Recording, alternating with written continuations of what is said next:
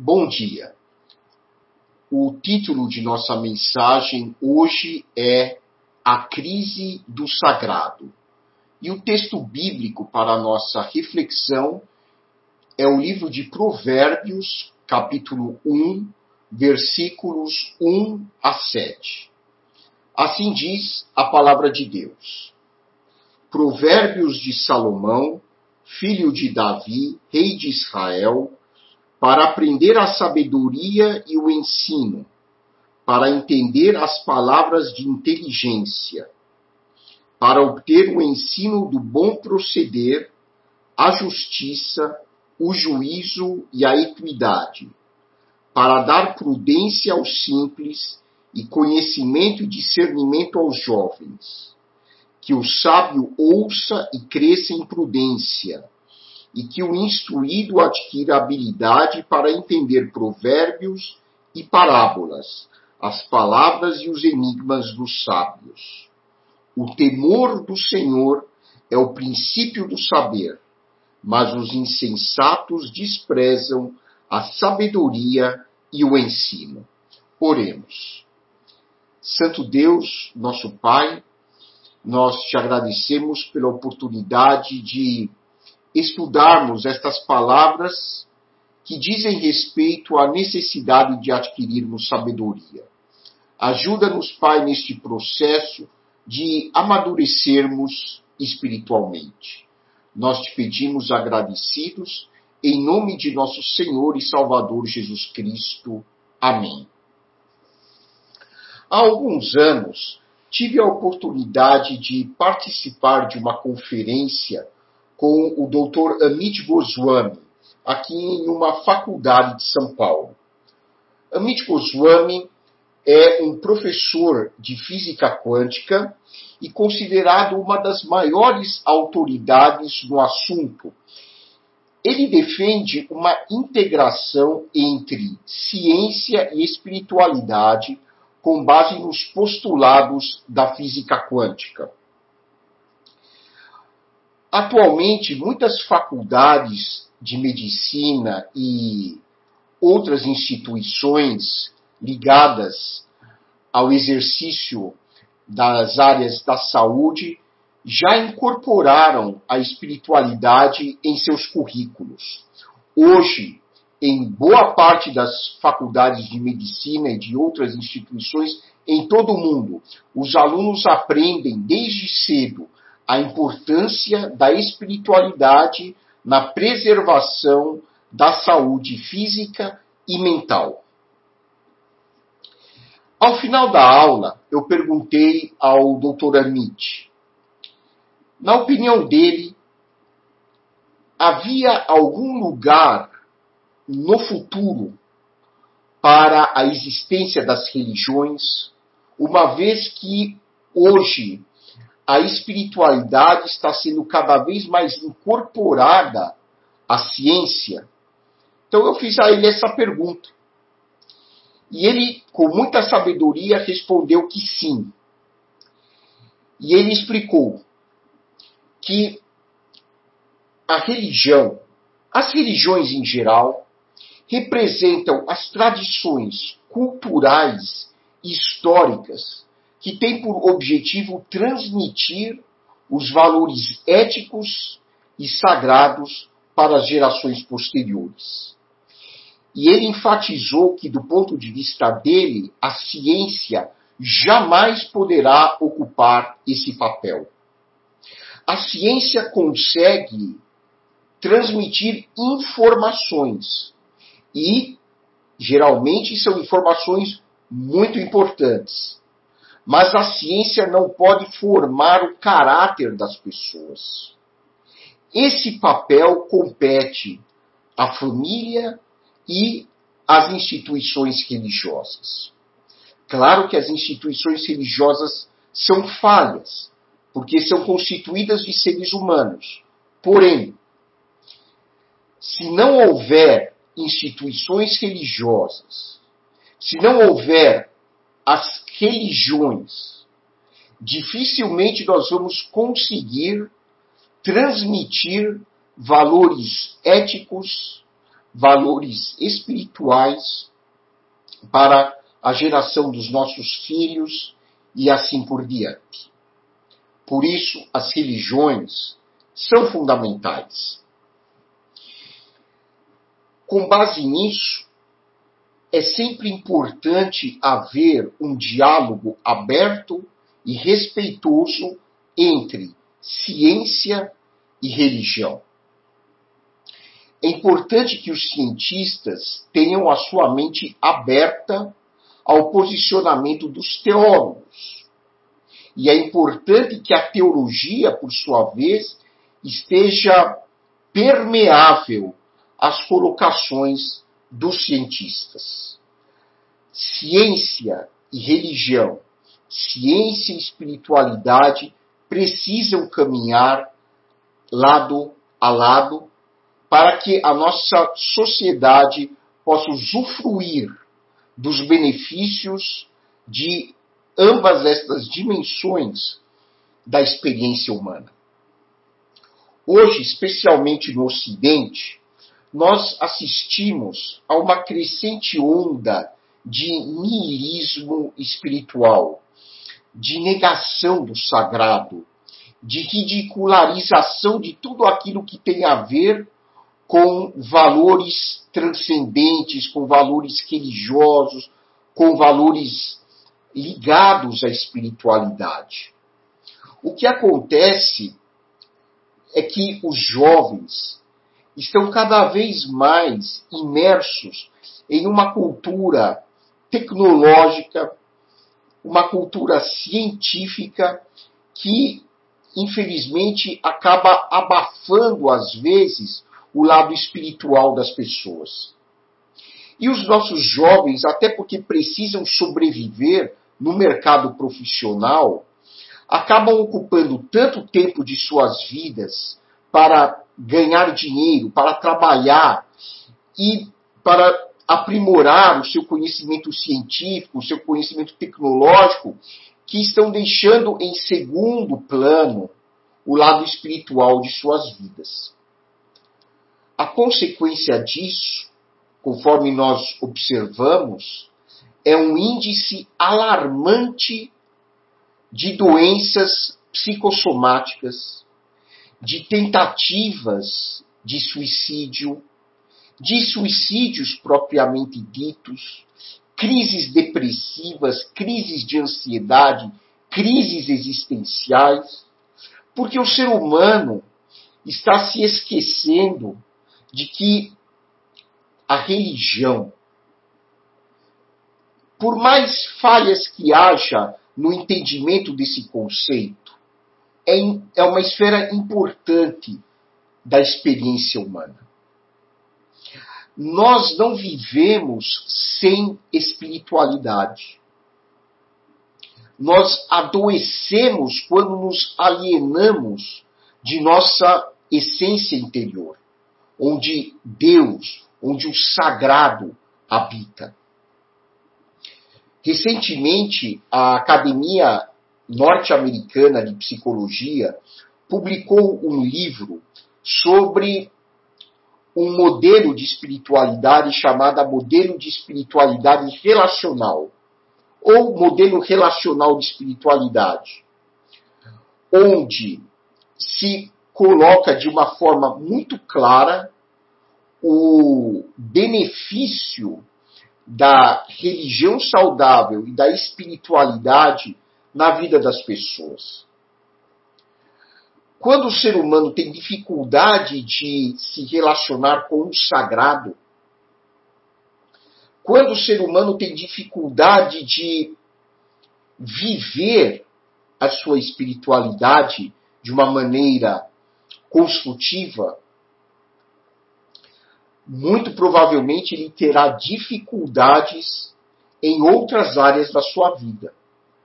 Terá dificuldade em se relacionar com as pessoas, terá dificuldade na sua área profissional, terá dificuldade em viver de uma maneira mais próxima com os seus familiares a espiritualidade se reflete nas mais diferentes áreas das nossas vidas. E hoje em dia nós percebemos que está se criando um hiato desnecessário entre espiritualidade e religião. Conforme observou o professor de teologia da Universidade de Harvard, James Fowler, embora haja muitos aspectos da espiritualidade que não estejam conectados necessariamente à religião, a religião ainda é um meio muito significativo, muito importante para nós crescermos na dimensão espiritual. Dificilmente nós podemos avançar espiritualmente, crescer, amadurecer espiritualmente, se nós estamos desconectados de uma comunidade religiosa que possa nos apoiar, que possa nos dar suporte, que possa nos acolher. Idealmente, espiritualidade e religião deveriam estar caminhando juntas na vida de uma pessoa. Nós assistimos, especialmente na Europa, a uma crescente onda de terrorismo. Atos terroristas provocados por tentativas de questionamento ou de satirização da religião. No caso da Europa, nós vemos isso mais na, na questão do islamismo. É importante esclarecer que está havendo uma confusão entre liberdade de expressão e liberdade de agressão. A liberdade de expressão não deve dar abertura a atos que possam ridicularizar, satirizar a cultura religiosa de outras pessoas nós, infelizmente, tivemos notícia de que, inclusive, uma moça brasileira foi vítima de um atentado terrorista lá na França. Um professor também de uma escola foi morto porque ele, eh, tentando, acreditando que isto seria uma liberdade de expressão, divulgou eh, caricaturas de uma figura religiosa importante do islamismo. Vejam, quando uma pessoa faz uma caricatura de uma figura religiosa de uma outra cultura, seja ela católica, católico-romana, evangélica, kardecista, budista, islâmica, taoísta, seja ela qual cultura for, a mensagem que esta pessoa está transmitindo é de que ela não se importa, ela está pouco se lixando com o que pensam os seguidores é, destas outras culturas. É uma maneira de dizer: olha, é, você para mim não tem importância nenhuma. Some-se a isto a história colonialista em que países europeus, em nome, pretensamente em nome de Deus, exploraram violentamente países africanos e asiáticos.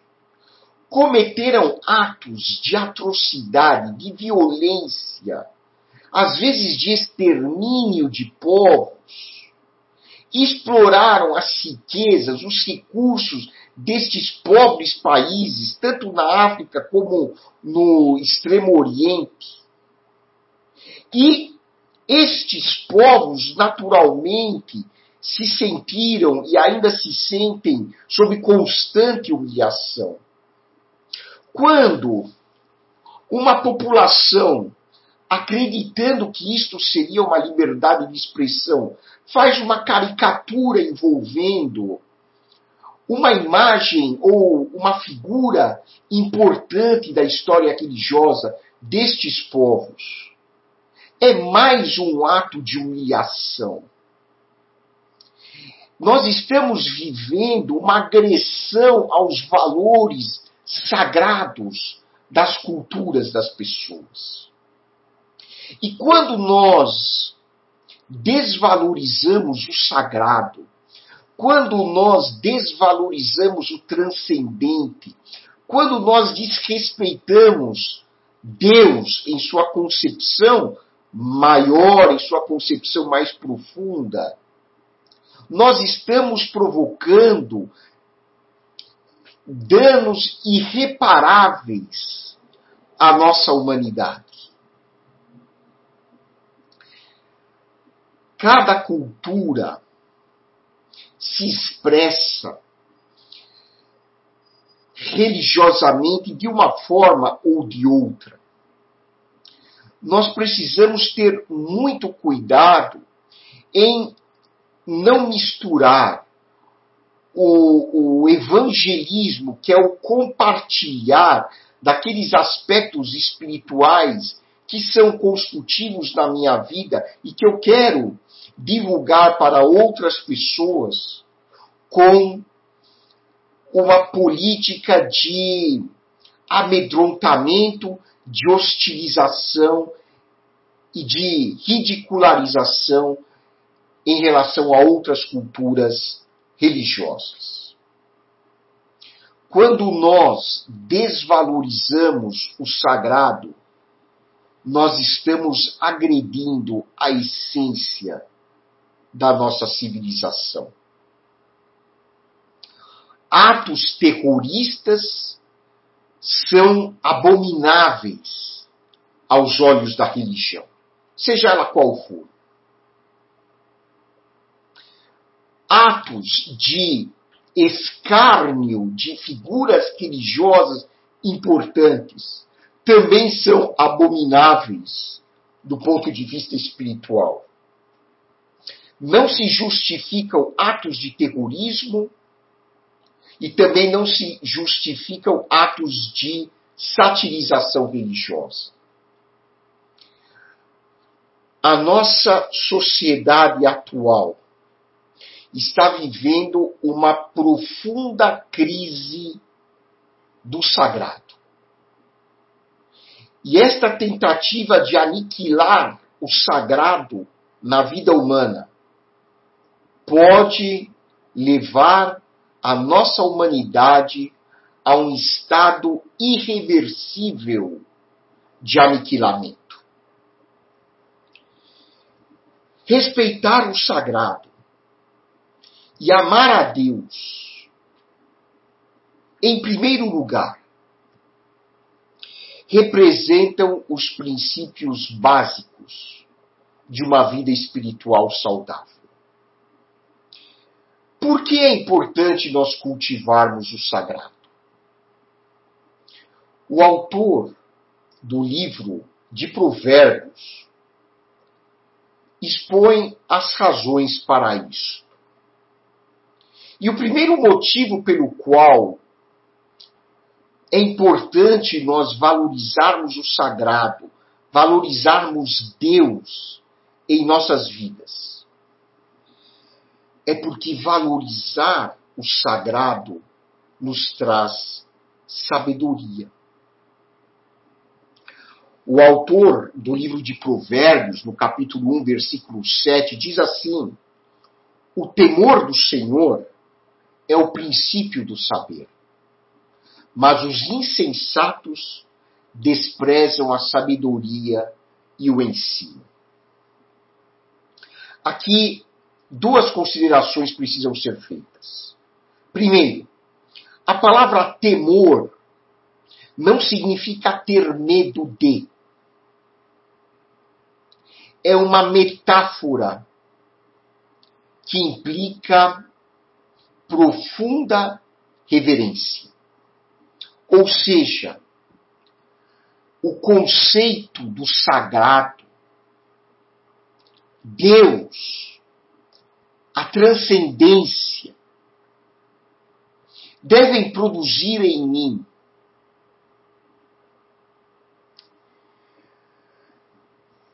uma valorização daquilo que é ligado à vida espiritual. Devem produzir em mim uma reverência contemplativa em relação a Deus, em relação ao sagrado. Eu devo ter uma profunda reverência em relação a tudo aquilo que está relacionado ao sagrado na minha vida. Eu estou usando praticamente como termos intercambiáveis Deus e o sagrado. Sabem por quê? Porque a expressão Deus foi tão deturpada, distorcida, teve o seu significado tão contaminado ao longo da história das religiões, que hoje muitas pessoas têm medo de Deus, ou medo de acreditar em Deus ou tem uma profunda resistência a aceitar a existência de Deus. Existem, inclusive, pessoas bastante espirituais que se declaram ateístas. Mas, na verdade, o Deus em que estas pessoas não acreditam não tem nada a ver com o Deus revelado na Bíblia especialmente com Deus que se revelou através de Jesus Cristo. Por isso eu estou usando às vezes o termo sagrado ou às vezes uso o termo transcendência. Porque a palavra Deus já causou reação alérgica em muitas pessoas.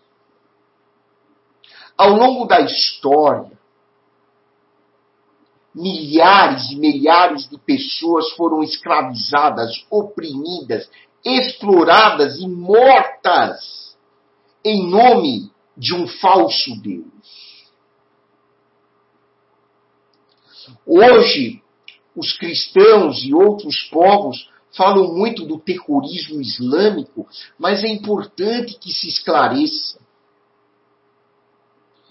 que ao longo do período da Inquisição e do colonialismo europeu praticado na África e no Oriente,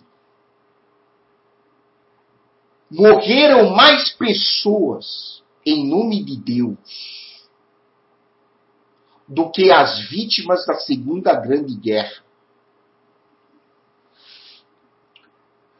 Os assim chamados cristãos mataram ao longo da história muito mais gente do que os adeptos de outras religiões. E é por isso que hoje na Europa as igrejas cristãs estão virando museus e boates, porque o cristianismo entrou em descrédito nos países europeus. A reverência ao sagrado, a reverência a Deus, a contemplação de Deus nas nossas vidas produz a verdadeira sabedoria. E nós podemos usar como modelo a figura histórica de Jesus Cristo. Porque a Bíblia nos apresenta Jesus Cristo como o modelo supremo de uma pessoa que integrou perfeitamente a consciência de Deus em sua vida com a sua humanidade. Por isso que o apóstolo Paulo, escrevendo aos Coríntios, no capítulo 1 da sua primeira carta, primeira carta aos Coríntios, capítulo 1, versículos 24 e 30, o apóstolo Paulo diz assim: Mas para os que foram chamados, tanto judeus como gregos, Cristo é o poder de Deus e a sabedoria de Deus.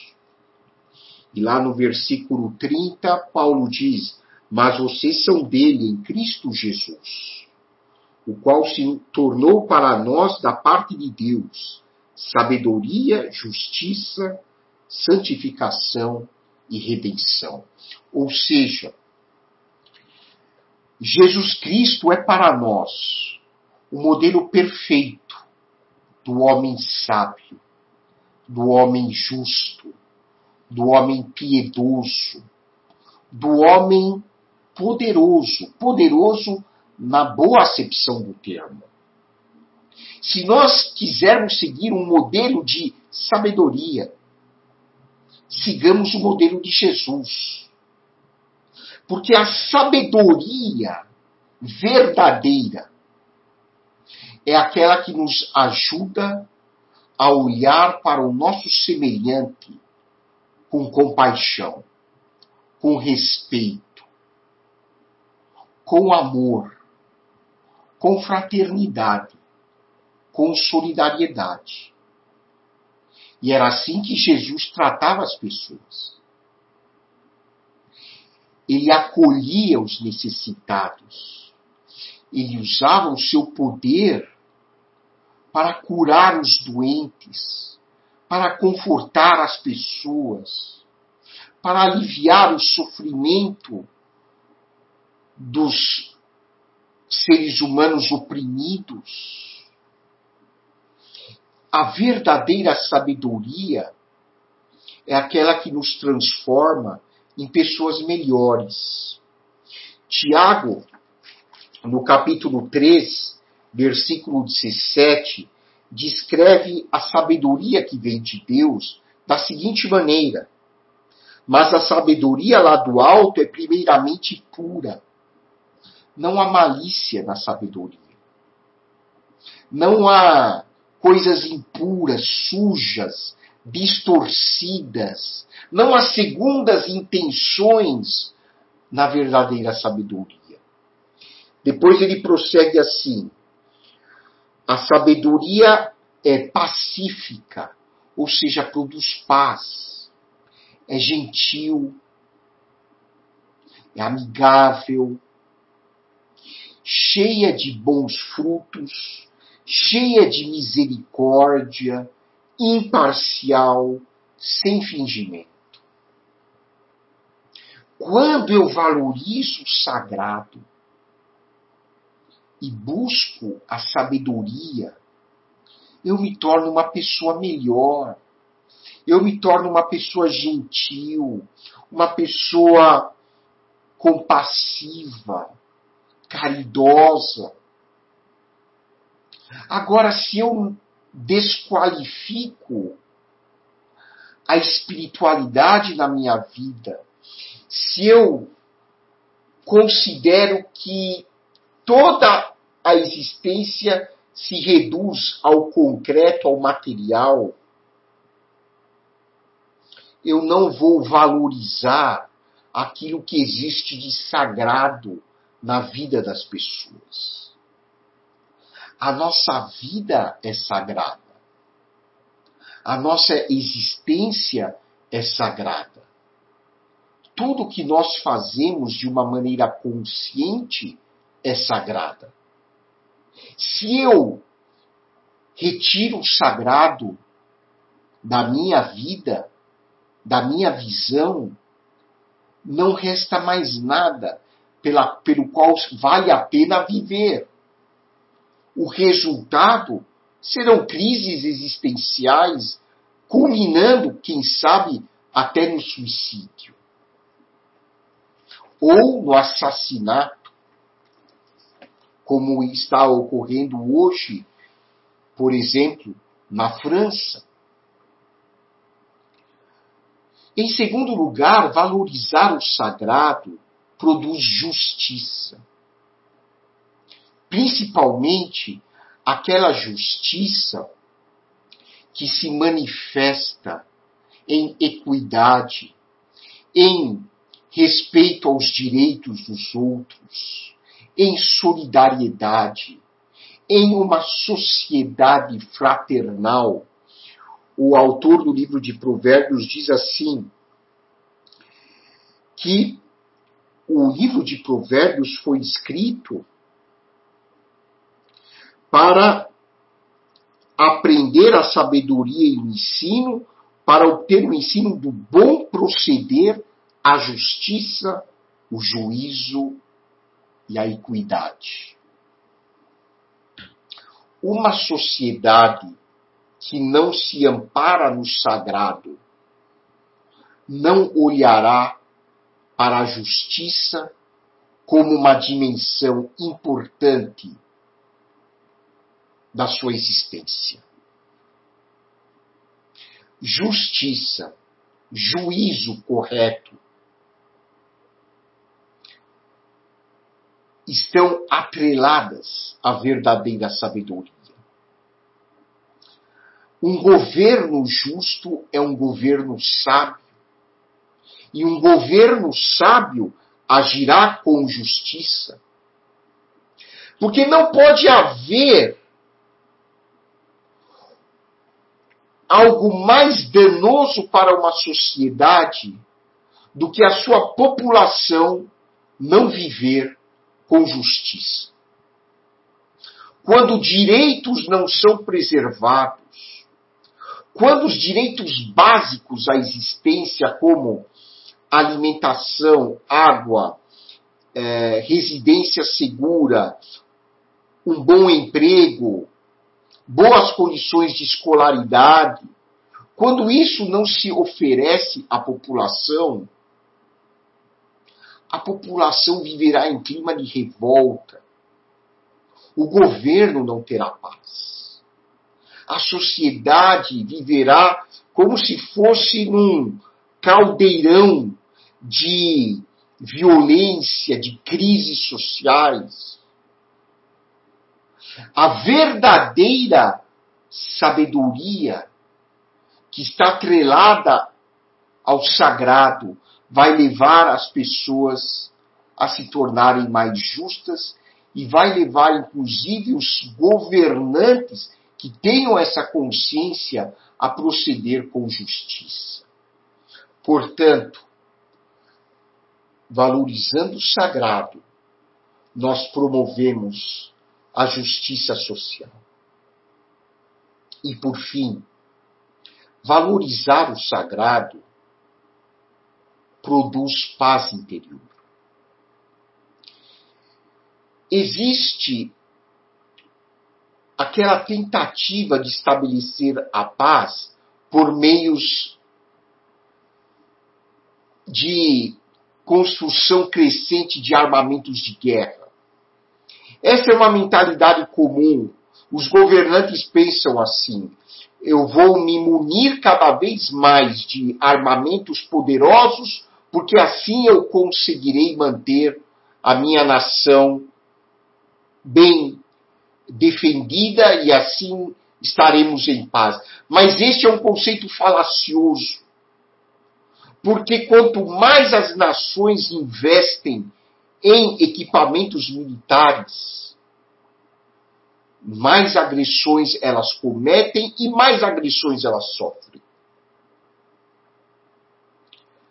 A única maneira de obtermos verdadeira paz é quando nós respeitamos o sagrado.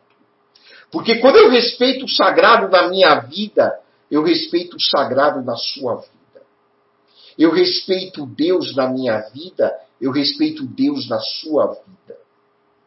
Porque eu vejo você e eu como extensões, por assim dizer, de uma mesma realidade. Uma pessoa consciente da importância do sagrado jamais vai agredir alguém, jamais vai extorquir alguém, jamais vai explorar alguém. A verdadeira paz é a paz que brota do nosso coração quando nós temos um relacionamento saudável com Deus. E Jesus Cristo, o nosso Salvador, demonstrou por meio da sua vida como podemos viver de fato em paz com Deus. Jesus é o modelo perfeito da paz. Quando estavam crucificando o Filho de Deus, ele tinha poder para descer daquela cruz. Ele poderia, com um sopro, acabar com os seus algozes. Ele tinha poder para isso. Mas qual foi a atitude de Jesus ao ser crucificado? Ele orou a Deus dizendo: Pai, perdoa-lhes, porque eles não sabem o que fazem. Ou seja, Jesus demonstrou que por trás de toda violência, por trás do mau comportamento, está a raiz da ignorância. E a raiz da ignorância consiste em tentar aniquilar o sagrado nas nossas vidas. Jesus nos ensinou que ele veio nos dar a verdadeira paz, não a paz como o mundo oferece, mas a paz que somente Deus pode conceder por meio do Espírito Santo. Você sente essa paz no seu coração? Como você vive em relação ao sagrado na sua vida? Como você enxerga os valores espirituais na sua existência? O meu desejo como pastor é que você, seguindo o modelo de Jesus, busque em primeiro lugar o reino de Deus e a sua justiça e todas as demais coisas lhe serão acrescentadas. Busque o sagrado, valorize o sagrado, respeite o sagrado na sua vida e na vida das demais pessoas com as quais você convive. E os seus relacionamentos serão mais significativos. A sua saúde será melhor e você será uma grande bênção na vida das pessoas. Desejo a você uma excelente semana e que Deus o abençoe ricamente. Oremos. Santo Deus, nós te agradecemos pelo ensino desta passagem bíblica, que possamos viver o sagrado com reverência em nossas vidas. Que o Senhor Jesus seja sempre o nosso modelo supremo de uma vida plenamente consciente de Deus na sua existência. Te agradecemos por tudo, querido Pai, em nome de Jesus. E que a graça de nosso Senhor e Salvador Jesus Cristo, o amor de Deus, o nosso Pai, e a comunhão do Espírito Santo sejam com todos vocês, agora e para sempre. Amém.